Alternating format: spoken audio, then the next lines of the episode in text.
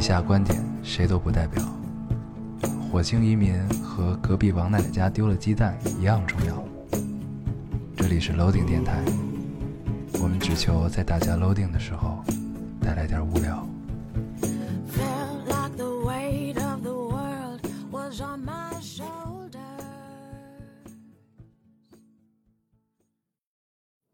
大家好，欢迎收听 loading radio，我是老高。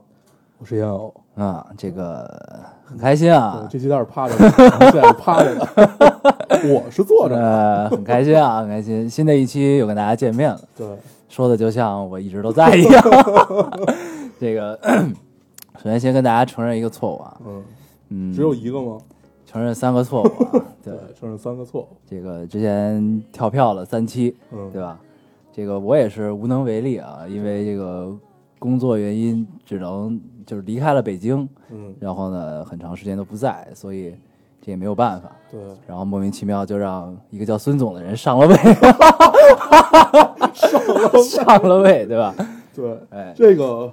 远在异地的我突然觉得，我操，有些失色，是不是？嗯，然后有一个新名字啊，对。有这个新对，名字。操，这名字他妈到底怎么回事啊？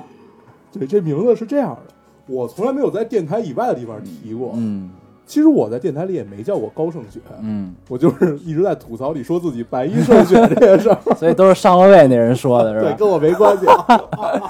要要撕逼去找他。对。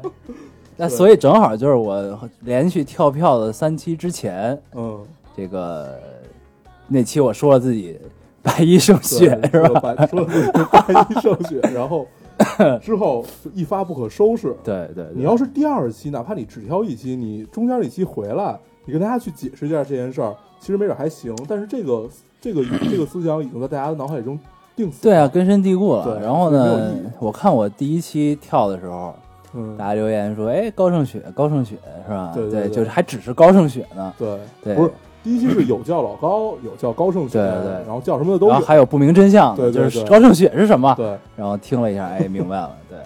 然后第二期就变成了。就没有老高了，就是高胜雪，高胜雪，高胜雪，雪儿，雪儿，雪雪，不是是胜雪，胜雪对，。胜雪，这都什么鬼啊？然后再往后，现在就没人叫他别别的名字了。对，然后第三期不是这样，第三期除了这个以外，还有就是那坨雪是化了吗？化 了吗？这都怎么想的 嗯，脑洞极大。啊？然后高胜雪，嗯，对，所以我觉得操，这期我必须得回来录一期。嗯，正好啊，也是这个回到北京，嗯然后有正好回到北京有工作，对。然后呢就可以解决这件事情。事实上，在你回来回来之前，我跟孙总又录了两期。嗯嗯，对，本来是打算你要不回来这周放，对，但是看上去你回来，咱们就先放这期吧，嗯还得可以往后延一延。也行也对，行。所以大家如果听到后边有老高不在的时候，那是我们提前录的。嗯，对，先跟大家解释一下。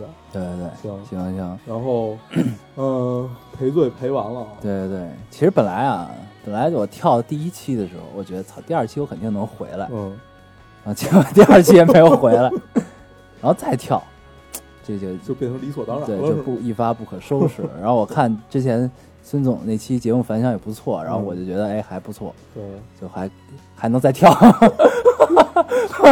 还能放放心。而且你发现 是这样的一个过程啊，就这三期。第一期的时候你不在，大家特别想你，说嗯哎什么时候回来了。第二期的时候觉得哎孙总还不错，怎么样？对到第三期的时候就让你别回来了。对，都让我别回来。那这个时候我回来了，其实回来好像有些不是时候啊。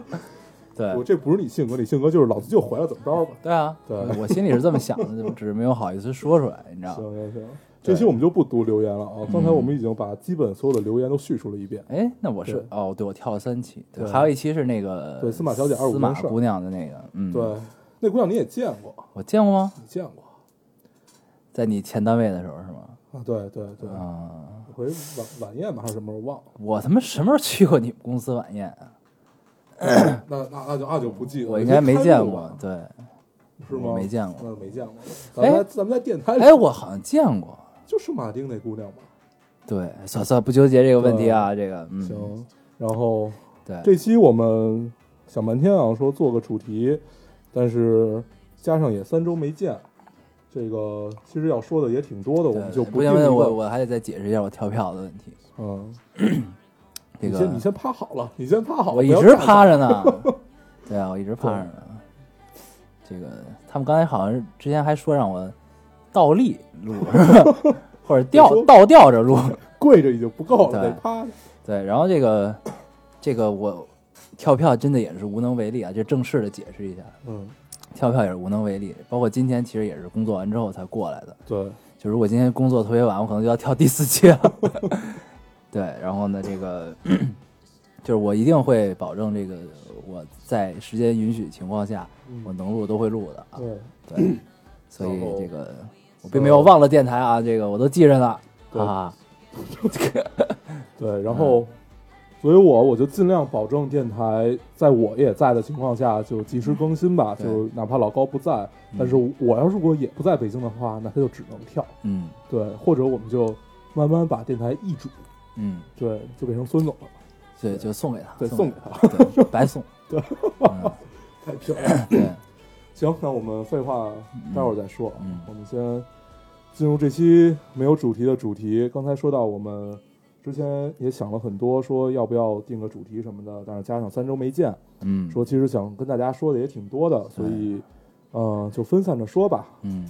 然后我对之前我还看过一个留言说，如果没有新嘉宾的话，咱俩只知道聊电影了。然后这期我们就接着聊电影。我们现在要开始，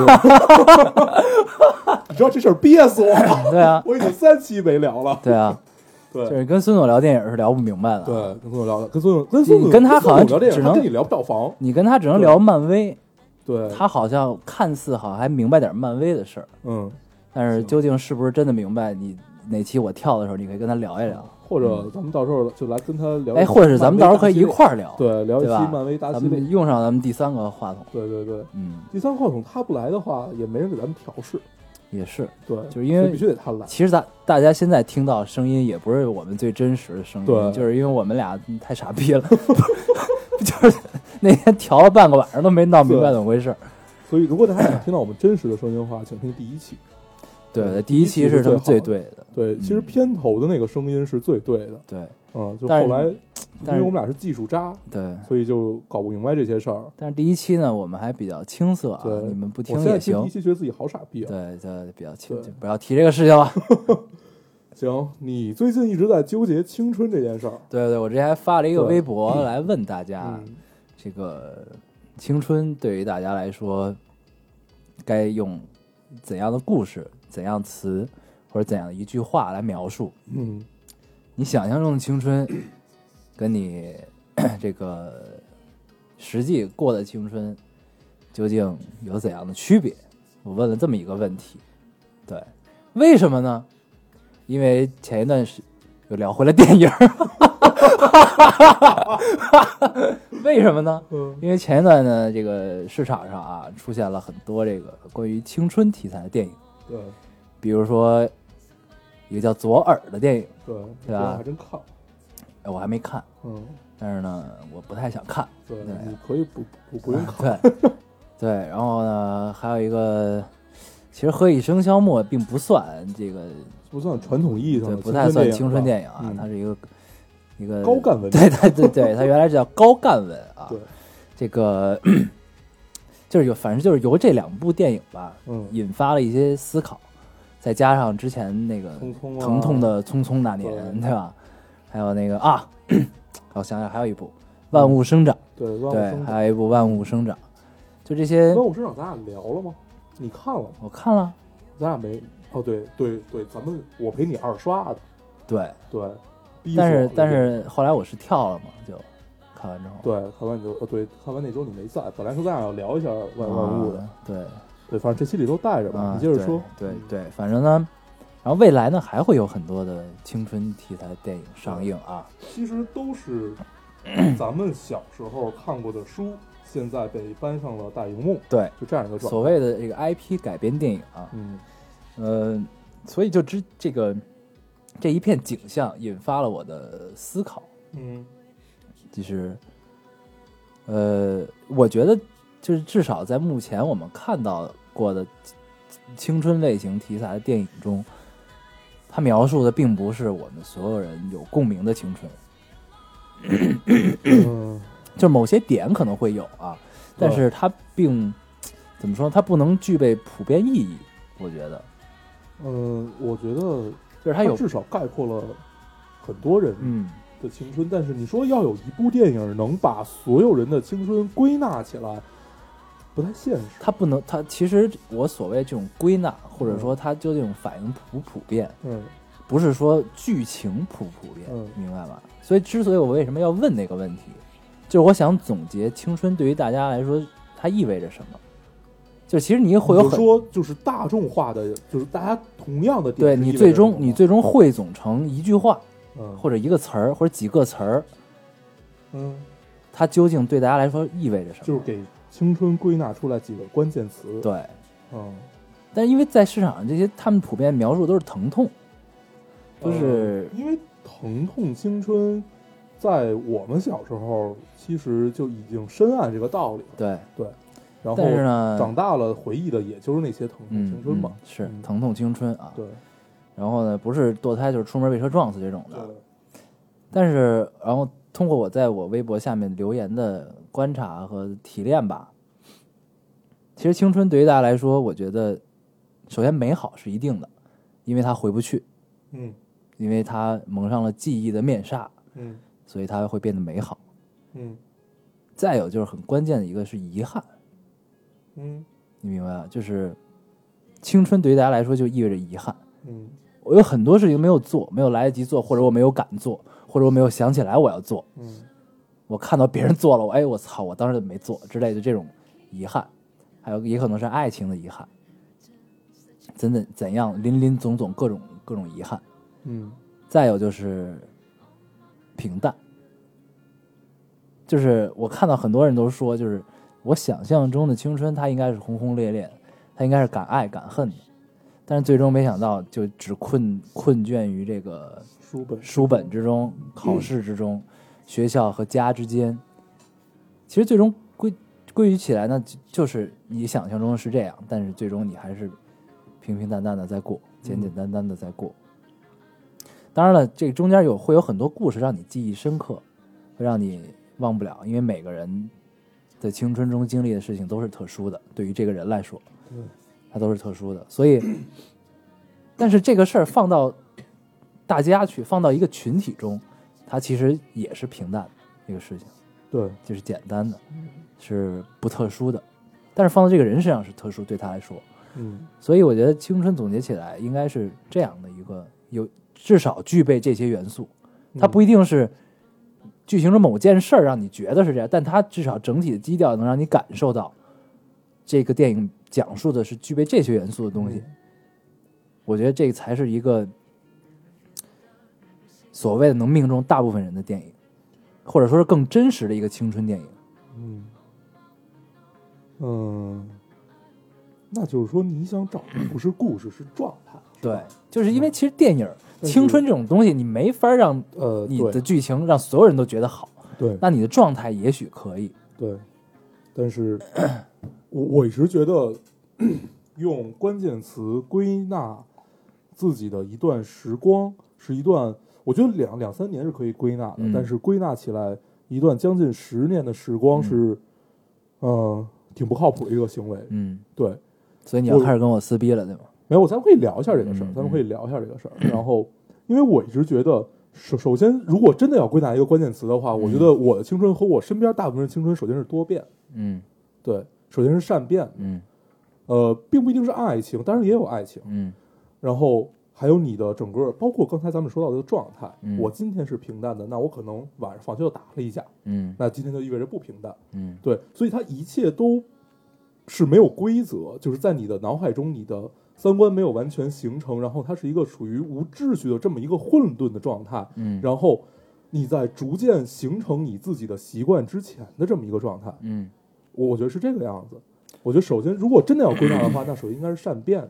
嗯，那既然是善变的话，不不，善变啊，这个事儿我觉得其实是有共性的，嗯就包括平淡，其实也是有共性的。这两个其实是怎么说呢？它其实是人生的状态，对，你明白？就它不是只是青春的状态，只是因为我们还没有过完我们的人生，嗯我们没法站在我们生命的尾巴上去回忆我的一生没。错，它所以所以这些其实是人生的共性，但是我们站在青春结束的这个节点去回忆，嗯，那我们的青春就是这样子。对，我觉得这倒不是什么分歧，这是一个这是一个共性的东西。就可，那咱们就说引申一点的吧。呃，我觉得青春这件事儿，之所以所有人都去回忆它，然后觉得不甘呀、遗憾呀，怎么样？呃，最主要、最大、最大的一个共性，我觉得就应该是，就就应该是因为你回不去了，所以你去怀念。嗯对，嗯不管现在的青春电影，还是我们小想起来小时候看的那些书，它都是一种怀念。啊，我突然又想到了一个，就是之前我自己总结出来，就没有看到微博总结出来的一个，因为这其实就是我我想到这个词，其实是大家在处在某种状态中不自知的一种嗯状态。嗯就你回忆进去之后，它其实就是这种状态，但是你往往发觉不到。我突然刚才突然想到，其实青春还有一个共性，叫纯粹。嗯，就炙热嘛。对，嗯就是，就当你就是你你扎进回忆中去想的时候，你可能就忘了这个东西了。就我觉得是很容易发生的，就是你可能想到平淡啊、美好啊、遗憾啊这些东西，但是其实 它之所以宝贵，因为当时咱们聊到，其实整个人生可能都是这个共性。嗯那为什么青春宝贵？那其实就是因为它的纯粹。嗯，它相比你走向社会之后的纯粹，对不管是从你身边的人，还是从你自己来看，对，都是相对简单的。对对对对对，哎呀对，这个我要在小本上记上，忘掉了。我觉得，呃，青春这件事儿，如果用一个状态来形容的话，那不管是我们刚才说的多变、纯粹，呃，平淡怎么样也好，但是如果我们用电影来表达它的话，是不太容易表达清楚的。对，确实不太容易表达清楚。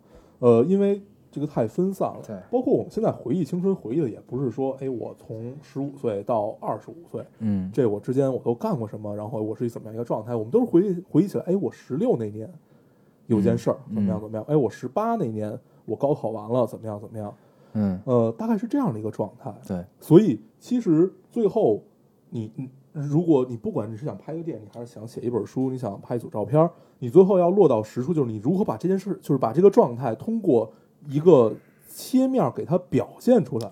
对，这就是这就是剧情，对你知道吧？就是你电影，当你基调、你的状态，你也许你认为你提炼出来是对的，嗯那这个时候电影的基调，它其实是通过很多手法去表现出来，嗯比如说摄影，比如说画面，嗯比如说配乐，嗯比如说置景，很多东西，嗯它都可以表现出来你想表现的东西，遗憾、美好各种。嗯但是你这是框架打好，但你准备要填肉的时候，这个就是就是你青春中你认为的轰轰烈烈那些事情，对，实际上它是有共性的这么一个东西的，放进去。作为，呃，作为我们这一代人来讲吧，我们这一代人提起轰轰烈烈，就是疼痛青春，这个基本带有共性。再有就是一些集体做的发生的大事儿，比如说一起搞一个演出或者什么，就这个样子。对，但是大部分说轰轰烈烈，说青春炽热，基本都是疼痛。嗯，对，但是虽然说没有说大家都去打打胎啊，什么就这样子的，对，但是多多少少你身边也会发生，你也会看到。对，对，所以疼痛青春是一个主流啊，嗯但是谁的青春，谁也不能说就一定是疼痛。对，对。所以呢，就是 在剧情选择，就是这假设还是做这一部电影，嗯所以呢，就是你的剧情选择，你里面事件的发生的选择，其实就是一个决定的过程，就是对你你的你你比如说身边有人堕胎，你没堕过胎，嗯，对？吧？这个事儿你你放不放进去，嗯，对吧？它就是一个选择。那你可能想让电影往更纯粹的方向走，那可能你就不会选择堕胎，对对吧？对。但是你要想要票房好呢，你可能就会选择了。呃，那是票房好，其实还有很多因素啊，这个事儿。对，所以就是就我就是因为我看到了太多的这种东西，就这种疼痛青春已经麻木了啊，对，就这些东西就，哎所以就就是是我对我就就引发了我的一系列思考吧，嗯一系列观察。对，所以呢，咱们之前十九分钟纸上谈兵了很久啊，我们要做一部电影什么的，对吧？实际上也不会发生啊，这个事儿。对，目前不会发生啊。对，我觉得是这样，就是因为中国的青春电影相当于刚刚起步嘛，因为呃，青春小说那会儿是最炙最炙热和开始爆发那会儿，就是咱们年轻的时候。。对，然后咱们现在具备了可以都去电影院看电影的这个，实力，对所以那必然它也就会搬上荧幕。对，所以，所以，嗯但是我觉得像日本啊、台湾，包括像西方的一些国家，他们们青春电影早就开始做对，对他们是很系统式的，就是基本就是工厂式的推出这些青春电影啊，不管是我们知道的歌舞青春，什么舞出我人生，对他们其实有的很多都是很纯粹，要不然就是很燃的那种。对，嗯，呃，就并不一定非得疼疼痛，对，就在这个类型中，其实他们还细分出来很多种东西啊，都是发生在青春中的事情，对。青春的这个年龄背景，比如说初中、高中、大学，对吧？对，这些背景中发生的其实有很多很多种事情，你可以切，不只是切疼痛青春这个点，你可以切很多的点。嗯，对，所以哦因为中国刚起步嘛，找一个点大肆渲染也可以，对，就是至少让大家都知道有这么件事儿。嗯，其实我呢一直在等《草样年华》什么时候会被拍成电影呢？对，草样年华 太牛逼了对，，那他妈很疼痛，那个 那个太他妈很疼痛。篇第一句话就特别疼痛。我在一个什么大学的无脊椎动物语言学，对，反正就很当时我觉得这本书特别好。对。当时我特别爱看，但是我只看了一二，他后边出了二和三，好像还有。是吗？对我二都没看。对，反正我就看了一，但是我觉得看完一就够了，他后边再嗯出好像就有点烂大街那意思啊，就没看。草样年华确实不错。对，所以我一直在琢磨，妈，《草样年华》什么时候被拍成电影？啊，那你疼痛青春，疼疼痛青春就差不多了啊。对，对，哎，然后呢，对咱们聊了二十多分钟青春啊，对，实际上在聊电影。对，嗯，咱们聊点其他的，对，咱们聊另一种电影。另一种电影。呃，漫威，漫威的《复联二》，对复联二我们俩不是在一块儿看的。嗯，然后当当时我去看的时候，哎，我是跟孙总他们去看的。当时我们很纠结要不要看那个四 D，就是看首映的时候。后来啊他们还有四 D 呢。对，后来我在呃北京太洋气了，还有四 D。我看的那个地方就跟在视频网站上在线看那种效果 是他妈一样的，真的那声巨小，我都听不清楚。我靠 那你就是醉。啊！当时后来第二天，我们当时决定没有看四 D，第二天就看到网上有一个帖子，就是讲什么四 D 还喷水，什么椅子摇吓吓一跳的这这种。然后而且跟我们是一个电影，就安贞那个。啊，对，当时安贞还有四 D 听的呃，有就 UIME 的。啊，然后呃，复联二，老高觉得刚才你跟我说觉得没有一好，我觉得我觉得没有一好，虽然我已经忘了一是什么感受了，但是嗯二的感受给我不是特别特别好。嗯，呃，我觉得还行。嗯我觉得，因为漫威出复联，我已经就特别期待嘛，嗯所以多多少少就会带着一点个人因素，当然会觉得。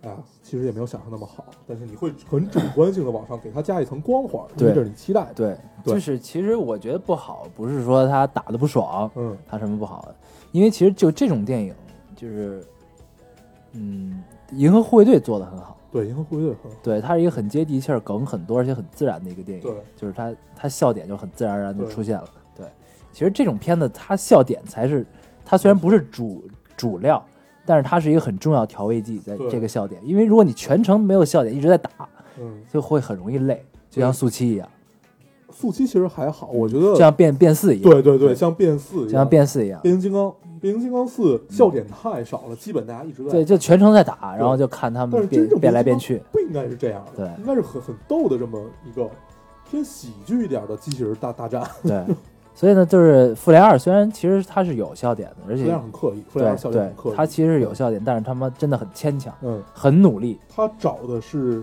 共鸣，他的笑点找的是共鸣，嗯找的是谁的共鸣？是你看过漫威整个大系列的人的共鸣，对所以他等于如果这么干的话，会屏蔽掉一批人。然后上期的时候，上期跟孙总录，我们吐槽了一下他这个翻译啊，啊，据说是贾秀妍的师傅翻的。那不八一场的什么对对对，啊就是翻《银河护卫队》那哥们儿的啊他的师傅，所以这个姜还是老的辣，翻的更屌，对，翻的也真是哎呦嗯醉了。嗯，如果大家那个看完这个觉得翻译很扯淡的话，可以看看那个网上那个叫微博叫古大古大白话古大，白话，嗯，看看他的那个还很有意思。对对，所以就他其实整体还是不错，只是我觉得笑点太牵强，看的我就有些索然无味的感觉，对就是就但有些苍白，让我觉得，我我一开始是里边我最喜欢的是黑寡妇，嗯然后看完这个片子我变成了猩红女巫，因为我觉得我发现黑寡妇跟谁都好，对，她就是一个 bitch，对她她是跟谁都好。对啊，后来我发现 金屋女巫还是不错的，因为他就刚出场，还没跟人好过，还所以他比较比较纯洁，对是吧？感觉不错。他比较纯洁，而而且而且嗯。而且那个谁胖了，对他胖，她胖了，她在拍这个时候，实际上她怀孕了，是吧？她怀着孕拍的，那是很屌。对，对。所以她其实，在拍的时候，她腰上都是绑着绿绿绿腰带的，哦。就是到后期要修的，明白。对，哦，那很屌。对她哦怀着孕拍，就是实际上就还是挺值得敬佩的啊，这个事儿。而且他去年非常高产啊。这个是她叫什么来着？我突然忘了。斯嘉丽特，，斯嘉丽，斯嘉丽嗯，斯嘉丽去年很高产啊，就是从去年到今年，什么超体，然后复联二，就是一切感觉对 her 哪哪儿都有他，嗯，哪儿都有。赫尔就是没脸，赫尔都是他身儿，还是在赫尔拍完之后临时换的，嗯嗯，嗯，对复联二，复联二，反正，嗯、如果你反正你你就得看过之前所有，包括神盾，对。你才能它里边这这里边唯一一个笑点，我觉得特别有趣的，就是那个大家在拔雷神锤子的时候，那索尔那表情，对对对，太他妈逗了，就那这那真是演的好，嗯你知道吗？太逗了。那个太有趣了。美国队长举起来，哎，动了一下，那表情瞬间变了，我操！其实雷神在复联里面是一个特别逗的角色，不知道大家还记不记得，在一里面，就大家在骂那个 Loki 的时候，嗯然后那个雷神特别义正言辞的说：“你们不要这么说我弟弟。嗯然后，然后那个谁说啊？他说他到地球已经杀了二十多个人了，他马上又说：“啊，我跟他并不是一个生的。”对对对？对，就是他其实一直都是那种严肃、对对严肃的外表，然后那么对一本正经胡说八道。对，对，太有意思了。我跟他不是一个妈生的。对，这个后我就能，我现在能记住就是这笑点，还有就是啊，绿巨人、钢铁侠那段儿，就但那段儿其实很牵强。对，反浩克装置特别屌。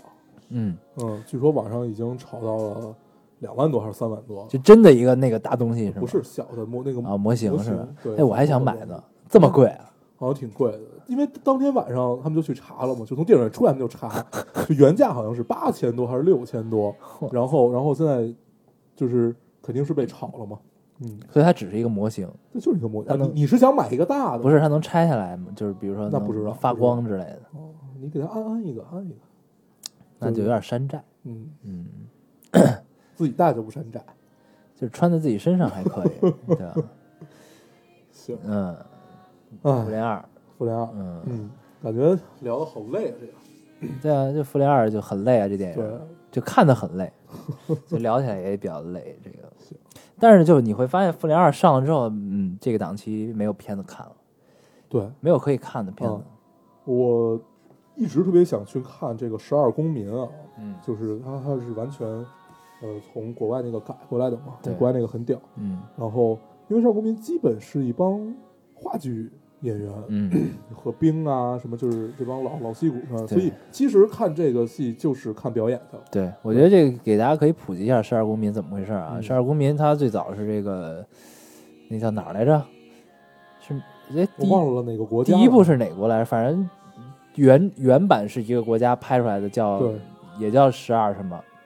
然后呢，俄罗十二斯怒汉，是俄罗俄罗斯翻拍的这部电影叫《十二怒汉》，对，然后他他他前一部我忘了叫什么了，嗯。应该也是十二，反正就是大家坐坐一块儿聊聊天儿，对然后12个决定一件，他当时反正国外那个是决定一个人生死这么一件事儿，对十二国外那个是陪审团，对陪审团，陪审团，然后他们十二个人坐在一个屋里开始开会讨论这嗯个人到底有罪没罪，对，然后就是这中这中间错综复杂的关系，然然后后刚开始只有一个人坚信他是没有罪对。的，他就不断的去说服别人，就这么一个过程嘛。对。所以，所以其实说白了，这就是一个飙演技的过程。对对，然后但是很可惜啊，我到现在也没有看成，因为这个片子排片太少了。对，然后，因为我的时差只能是在夜里十一点以后去看电影，然后我还努了努，他连嗯，九点以后都没有场是吗？啊。所以只有早上的对他最他最晚的是下午六点，啊，你下午六点可以头一宿不睡，然后去看下午下午六点，啊，他早上一般也没有，他是从中午到下午这个。那你就扛到下午，对然后去电影院睡，是吧？对，对，然后那个《复联二》上之前，我特意看了一下《复联二》排片啊，嗯，哦，太可怕了。它之前的排片预告是百分之八十九，嗯，百分之八十九的排片，然后后来真上之后就怂了点儿，就是实际上是百分之六六十六十八还是六十六，我忘了，就是就是也很高，真的是一个很高的排片儿。非常高。然后它牛逼到什么程度？就是它是上映之前那天的票房大盘啊，嗯，那是一个周中嗯票房大盘，就是全国的票房加起来有五千多万。嗯它上了之后，第二天也是一个周中，嗯，跟前一天的票房比，它当天的票房是两亿三千多，两亿四千多，翻了四番，就是一个电影能让 能让整个中国的票房大盘多了四倍多。嗯，你想想这个，真是势不可挡啊！对。但是那他到现在多多少了？他现在快快二十了吧它应该是十，现在十一亿左右。十一亿啊。对，因为之前之前在想它会不会超过速七，然后嗯我觉得看现在这个价值应该悬，嗯应该会有点悬，我的感觉啊。嗯，但是它没准会比速七上时间更长。那这就那这就得看这个是吧？对，当年那个那个变变四嗯，变四上的时候，就是就是有政策干涉，嗯它好像没上够三十天，哦，上了多少天就下了，就是生生没让它过二十亿，就是十九亿多收的，就是说你下片儿。不能让他上。对，嗯，然后但是速七为什么能这么长时间呢？因为投了，哦，你明白吧？因为咱们的投了对，啊，投投资了，对，投资了，对因为投资了，嗯所以上了，嗯你知道，就能坚持这么久。这他妈鸡 对，啊！那照这架势，咱们以后都得投。也也是有这个可能的，啊因为对，现在现在现在咱们中国市场已经变成了全球第二大票仓了啊，应该，嗯所以第一是美国，第一是北美，第一是北美。嗯对，行。但是咱们人多呀，对啊所，以会越早晚也会超过他们。咱们会越来越多，对，而且那个因为随着因为屏幕的数量在增加，对你知道吧？嗯然后现在那个三四线城市的，现三三现在二三四线城市已经变成了最大的票仓了，嗯国内的啊不是反而三四线三四线城市不算一二，就三四线城市。嗯，战狼就是一个很好的例子，是吗？我都没战狼我都没看。最终五亿多收的。战狼是什么呀？哦，是吴京京的那个是吧？对哦，就当时我看那个片子海报的时候，我觉得操，为什么会拍这个电影？他是讲什么的？你看了吗？犯我中华者，虽远必诛，这是他的 slogan，我靠！就是你知道，就特别特别燃，你知道啊吗？，对，对这是民族大沙文主义。对对，所以就是就是，对哎，你吧？嗯，嗯行。那那对这个这个是很很符合市场啊。对，就特别燃。然后呢，犯 我中华者，岁月必诛。他是讲现在的故事还是以前的呀？他就是讲部队，特种部队应该是啊还是什么？对，行。哎，嗯行，咱们聊半天电影了啊，嗯咱们聊聊点其他的事儿。嗯，对，比如说聊聊一坨血画没画。我这不还健在呢吗？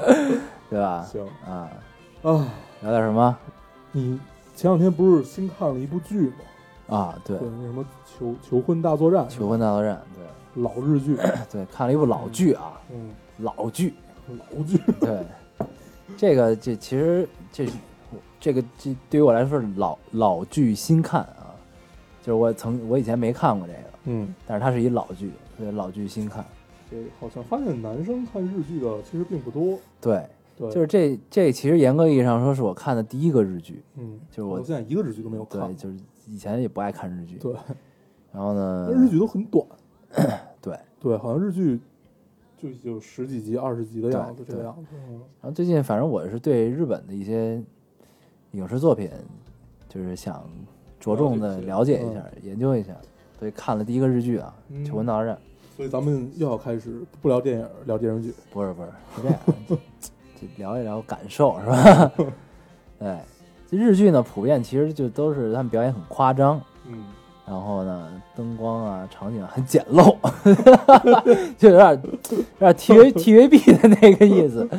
但是呢，但是日剧有它自己独有的魅力，嗯，就是嗯，首先就是因为日语隔着一层翻译啊，隔着一层中文翻译过来就感觉特别二次元，然后再加上里边的情节设定和这个呃演员们的这个造型，就是你其实感觉它就是一个很二次元的剧，嗯就日剧普遍都让你感受的是很二次元。嗯，日本人国家就是很二次元对，再加上在日本拍，就其实就有一些二次元的感受在里面。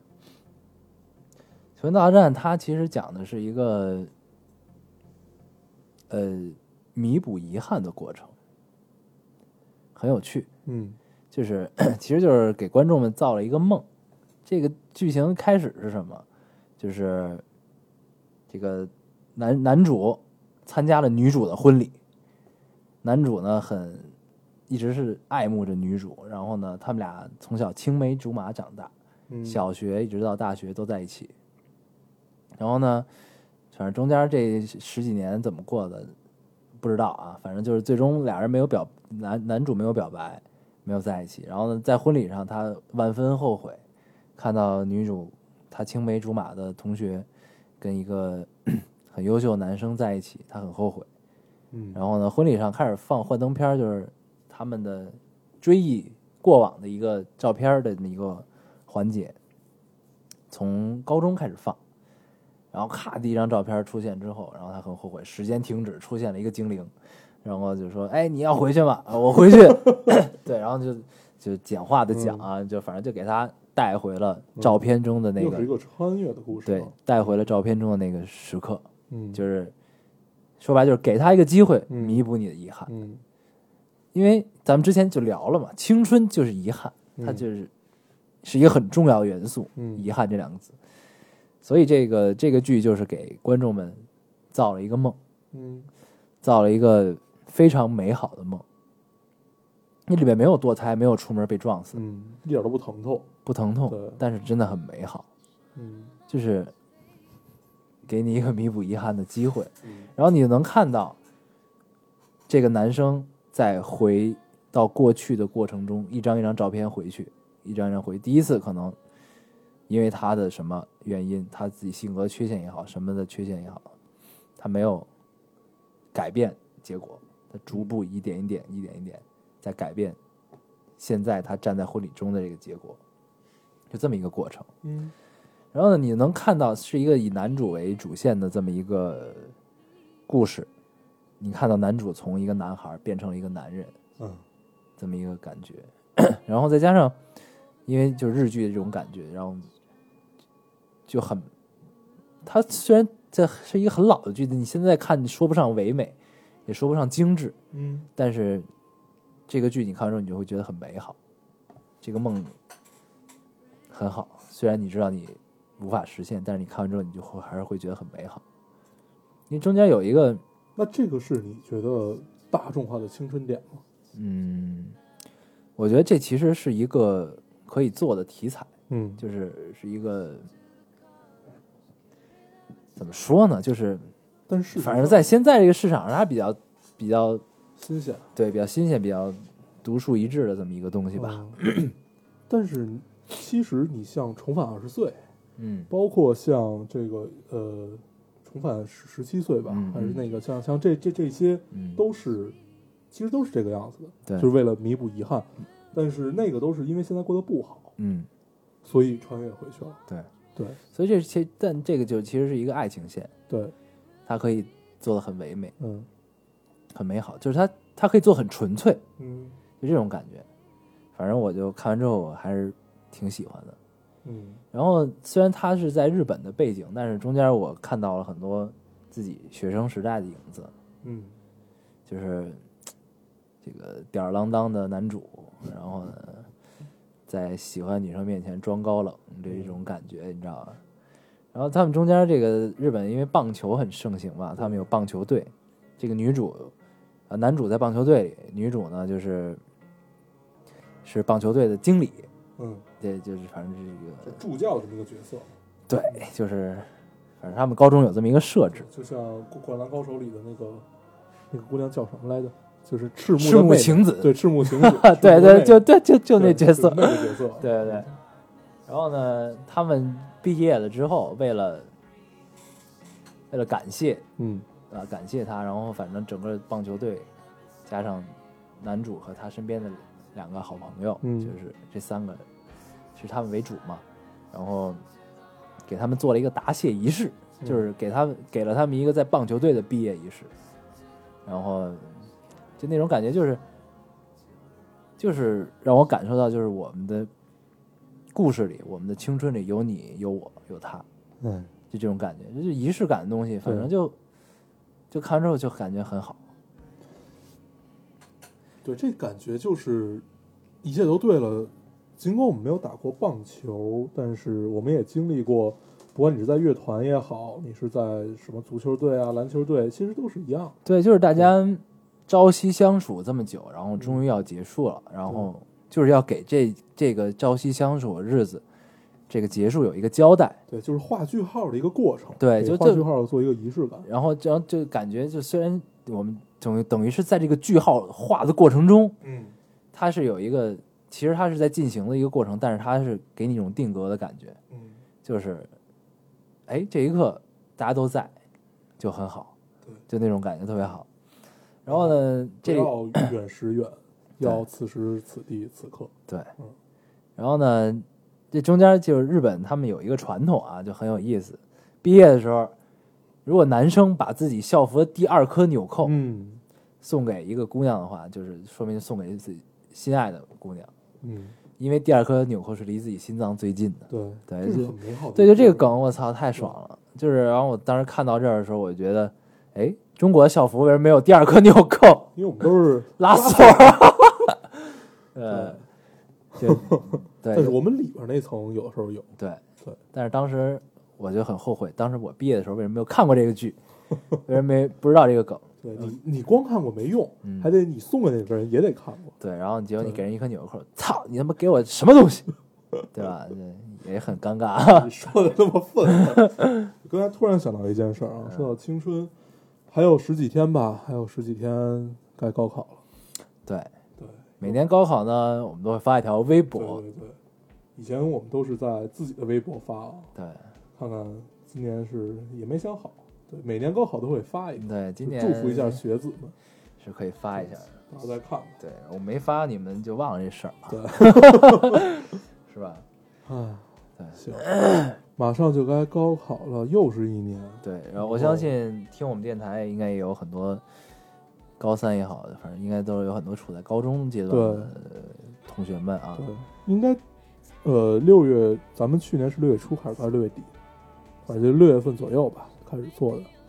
嗯，然后当时我们也聊到了这个高考的这些，其实我们无数次的提到，对就是包括从第一期包括这期我们在聊的青春啊，它也是我们无数次提到的，只是最近可能又有了新的感受。对，所以呃，我也经常看到留言，就是说可能觉得咱俩太往以前看了，没有往前迈。嗯，呃，其实有有的时候是，有的时候确确实是，就觉得因为那会儿太好了，一切都太好了。对，然后，嗯、安全区吧，就是在自己的安全区。我觉得其实这样，就是为什么感觉咱们没有往往前迈，就是因为我们在电台以外，我们其实一直都在往前迈。就是电台对我们来说就是一个小的避风港、小的港湾啊，我们在这里可以说一说自己想说的话，对，聊一些我会追忆往昔。，对平时因为平时我们跟谁唠这些，都觉得特别奇怪，只能我们俩唠叨。对就对你，然后唠叨大家都知道对方青春里发生什么事儿以后，就觉得你还别他妈说了好吗？对就老说说什，么呀，没意思。决定跟别人也说一说，对对，跟陌生又熟悉的听众们说一说。对对，反正对就把这个当成自己最安全的一个区域，然后大家聊一聊自己想聊的事情，也挺好。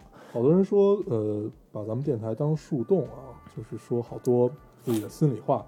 其实作为我们两个来说，电台也是我们的树洞。对啊，对你们都是我们的树洞。对我们，嗯呃，主要因为我们俩比较二皮脸，对对对所以我们不怕别人知道。对啊，就我们愿意说，那有人愿意听，那就说下去，嗯，对吧？这么聊弄跟说书的人，对，好伤感。嗯，嗯，哎 也是挺有意思。嗯这个对《求婚大作战》有时间可以看看啊，大家。嗯，我还没看完呢，我刚看了七集，多少集一共十集，一集将近一个小时。差不多，对差，不多。反正我还挺喜欢的。嗯行吧，这期差不多，嗯，差差不多这个样子。你有没有什么想再跟大家说说？你也不知道下期能不能来，作为我们的特约嘉宾。对我现在已经变成嘉宾了啊，对，这个我一定啊，一定保证这个能不跳票就不跳票啊，嗯，跳了票也别怪我，是吧？嗯，我只能我只能这样啊，对吧？对我也不敢跟大家许诺什么，嗯，对。然后我们俩也想过说，要不然就都有时间的时候多录出来几期，但是事实证明这个效果并不好，因为我们以前这么干过，这个录个一两期还可以，但是超过三期，我们俩的状态就不太行了，就是有点说晕了。对对对，就不知道、不知道该怎该怎么说，在说什么了，所以还是随缘吧，一切都随缘，能更新就一定会更新的，对嗯，对，然后还是这个要准备高考的同学们啊，加油。对，加没事！咱们可以下期再说。下期他们还在，对但是下期你不知道你在不在啊？对对，反正还说一下，嗯别别紧张，这对个，一切都会好的。该咋地咋地。对、啊你上了大学还是一样的，没有什么区别，所以不用把它当回事儿。对，青春是平淡的，对对对吧？高考嘛，就是考试一次，对对吧？就考一考就完了嘛。对，加油加油！行，你要说的那么敷衍，行行吧？我觉嗯，得这期差不多，差不多就这样了。行，然后终于这个结束不用我一个人结束，对，不用一个人说一大串话。嗯，行，好啊，那咱们还是老规矩，嗯说一下如何找到我们。呃，大家可以通过手机下载喜马拉雅电台，搜索 Loading Radio 老丁电台就可以下载收听，关注我们了。新浪微博的用户搜索 Loading Radio 老丁电台，关注我们，我们会在上面更新一些及时的动态，大家也可以跟我们做一些交流。嗯，现在 iOS 的用户也可以通过 Podcast 找到我们，还是跟喜马拉雅一样的方法。好，那我们这期节目就这样，谢谢大家收听我，们下期再见，拜拜。拜拜。